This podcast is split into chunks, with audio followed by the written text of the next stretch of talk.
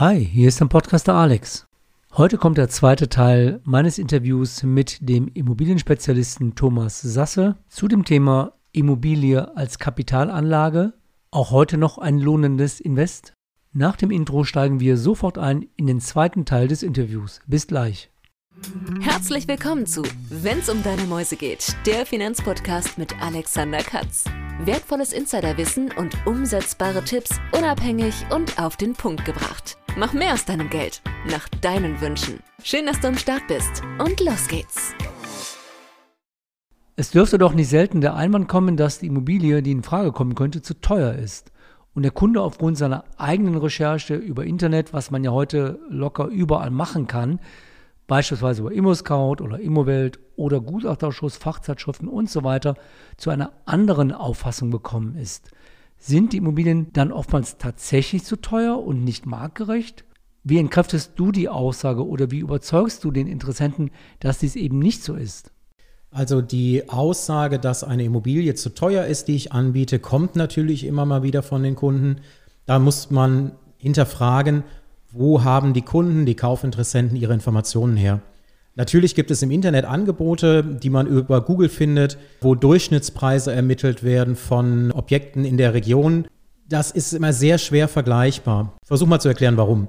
Als Kunde habe ich eine Plattform gefunden, wo ich die Straße eingeben kann, die Stadt eingeben kann und dann kommen durchschnittliche Kaufpreise für Bestandsimmobilien, für Neubauimmobilien und durchschnittliche Mieten.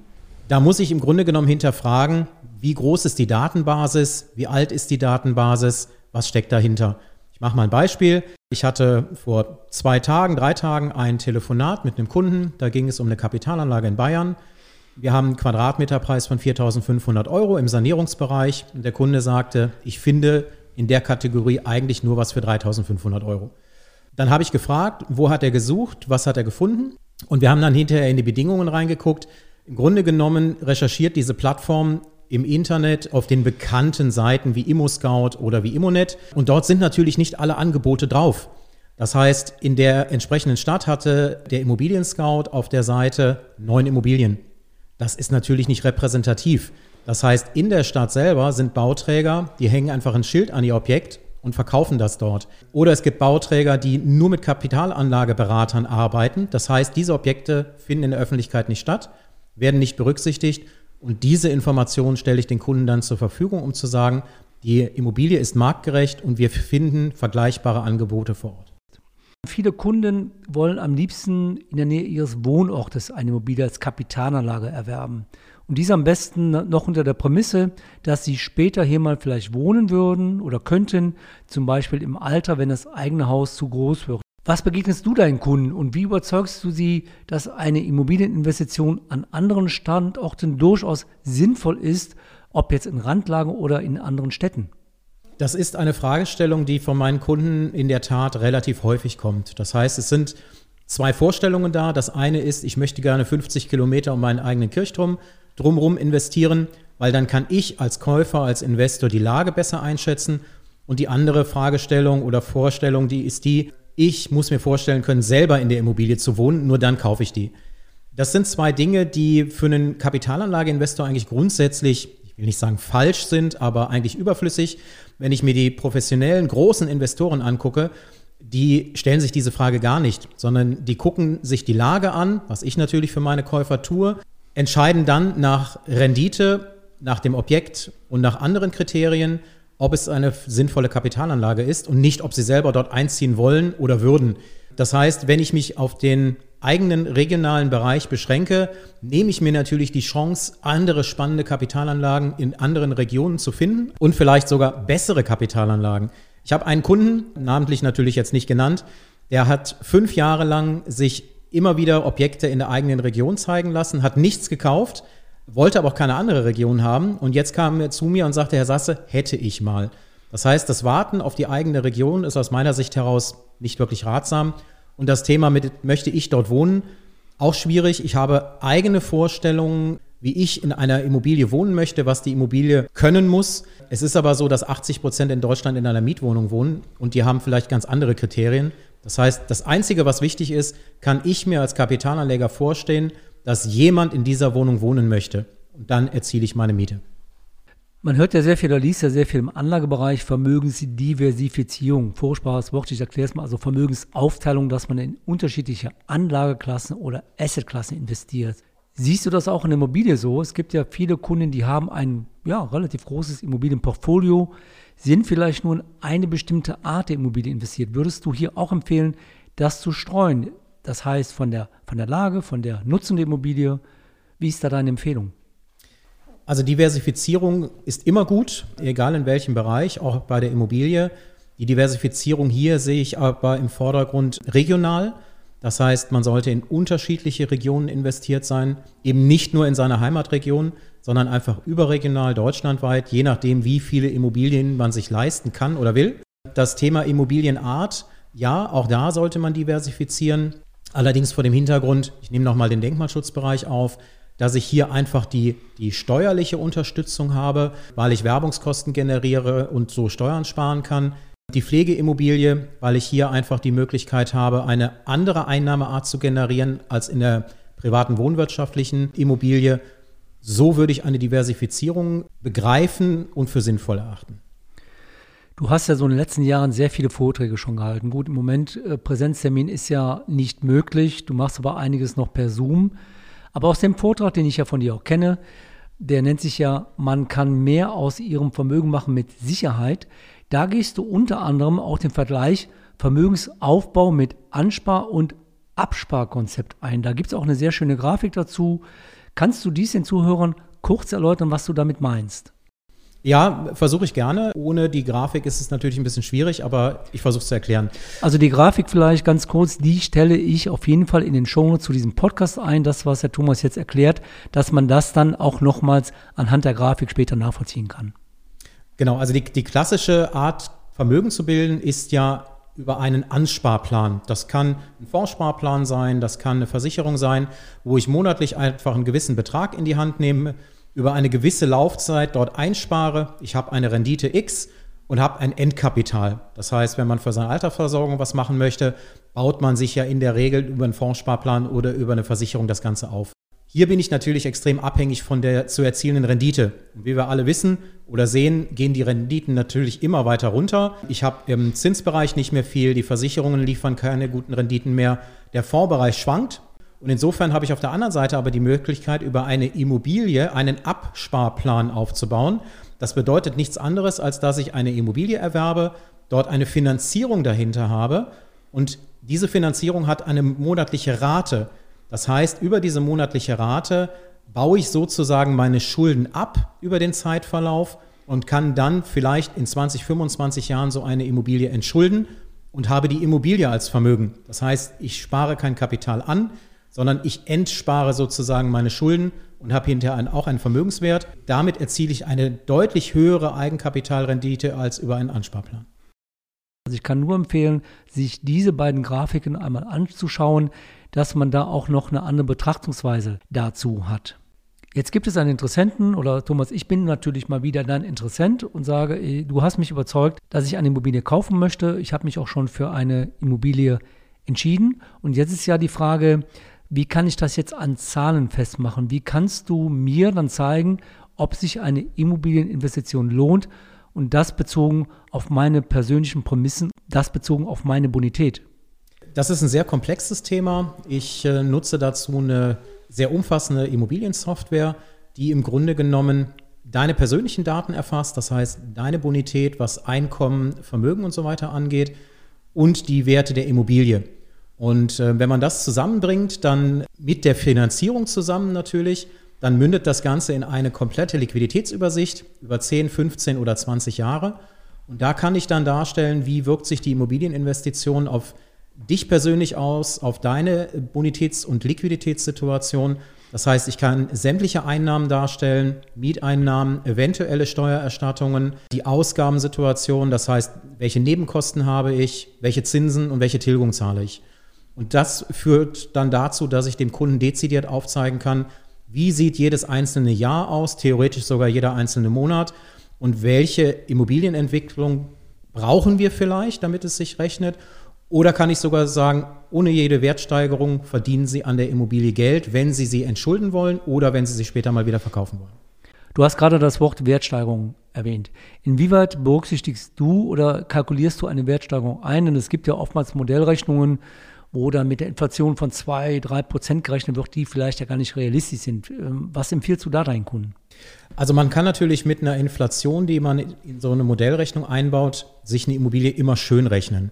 Ich bin kein großer Freund davon, hier mit äh, Wertsteigerungen zu rechnen, weil ich natürlich auch nicht in die Zukunft gucken kann. Ich glaube, dass die Inflationsrate erhalten bleibt, human bleibt, brauche sie aber in der Regel nicht, um eine Immobilie tatsächlich zu rechnen. Ich rechne in der Regel ohne jegliche Wertsteigerung, vielleicht mal mit 0,5 oder 1% Wertsteigerung pro Jahr, in der Regel aber tatsächlich ohne und trotzdem rechnet sich ein solches Investment. Und das ist für mich auch ausschlaggebend, weil ich glaube, dass die Immobilien weiter im Wert steigen werden. Aber um einfach auch ein Worst-Case-Szenario zu haben, ich rechne ohne, teilweise kann man sogar mit einem Wertverlust rechnen und der Kunde verdient trotzdem noch sein Geld. Und das ist für mich wichtig bei einer Immobilieninvestition, dass man auch mal eine negative Phase einfach übersteht und trotzdem sein Geld verdient. Die Erfahrung, die ich ja gemacht habe, ist, wenn ein Kunde jetzt eine Immobilie kaufen will, dass er gerade bei Immobilien für Kapitalanlagen seinen Steuerberater einschaltet. Inwieweit ist diese Software, die du anbietest, auch für den Steuerberater relevant, dass also hier er damit auch die steuerlichen Dinge prüfen kann? Oder welche Erfahrungen hast du überhaupt gemacht, wenn der Kunde einen Steuerberater mit einschaltet? Bist du da im engen Kontakt oder wie machst du das? Ja, der Steuerberater spielt natürlich eine Rolle. Wir haben oft halt die Investitionen in Denkmal- oder auch in Sanierungsobjekte, wo natürlich ein hoher Steuereffekt da ist.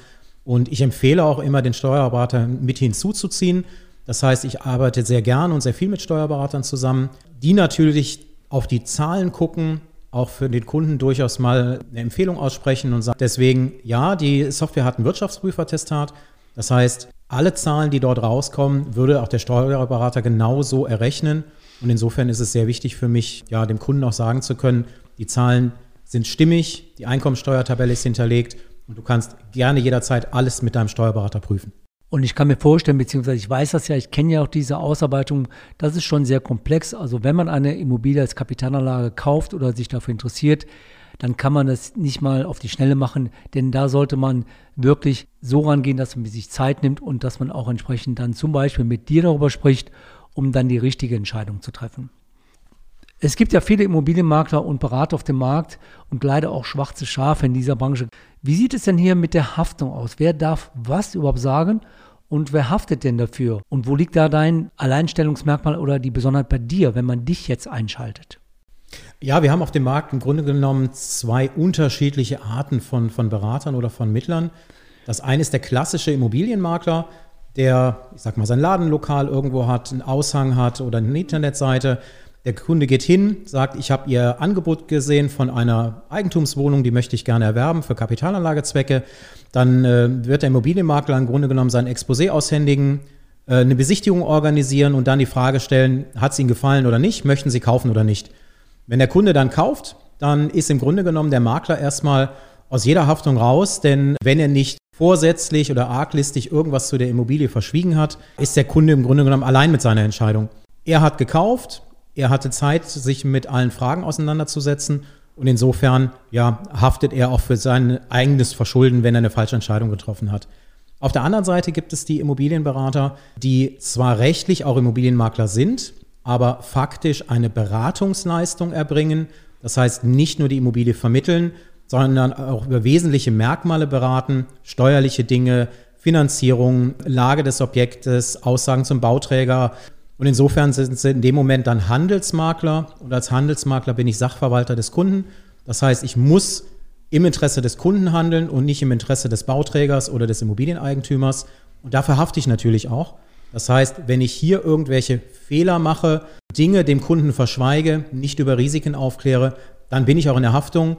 Und das versuche ich natürlich aus Eigeninteresse zu vermeiden. Aber ich möchte natürlich auch dem Kunden qualitativ gutes Objekt auf den Tisch legen und äh, seine Entscheidung natürlich auch mittragen können, wenn er sagt, er kauft, dass ich sagen kann, das ist ein gutes Investment und da werden Sie in den nächsten 10, 15 oder 20 Jahre auf jeden Fall ein gutes Geschäft mitmachen.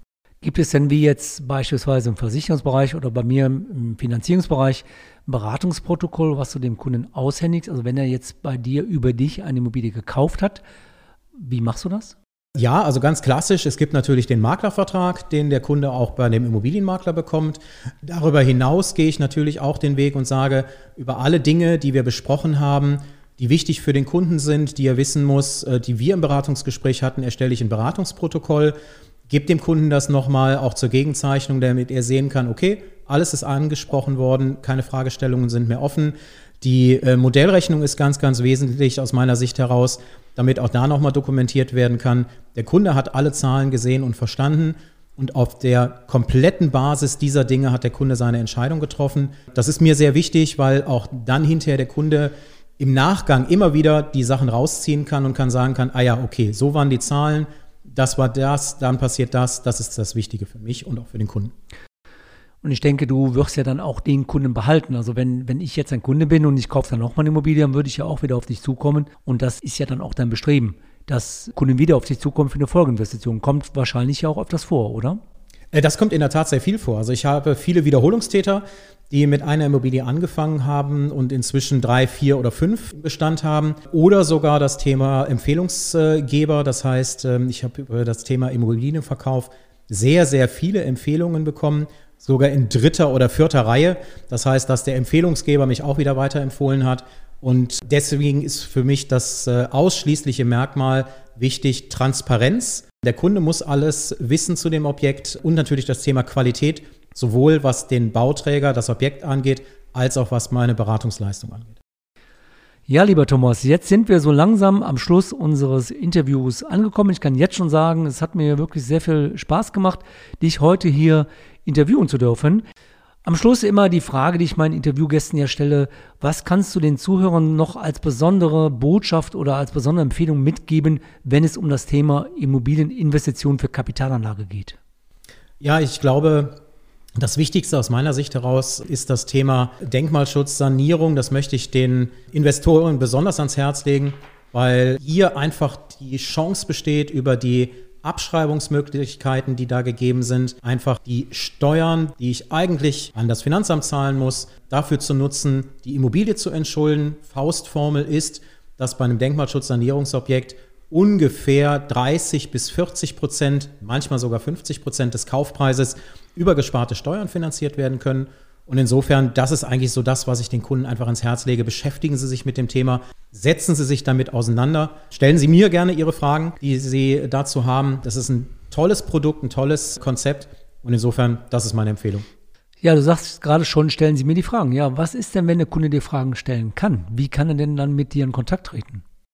Ja, ich biete äh, allen Kunden gerne an, ein Erstgespräch zu führen, 45 Minuten über Zoom, über Telefon, gerne auch persönlich, sofern es möglich ist, um hier einfach die Ideen, die ich habe, die Konzepte, die ich habe, einmal näher zu bringen, vorzustellen. Dazu reicht natürlich heute das Interview nicht aus.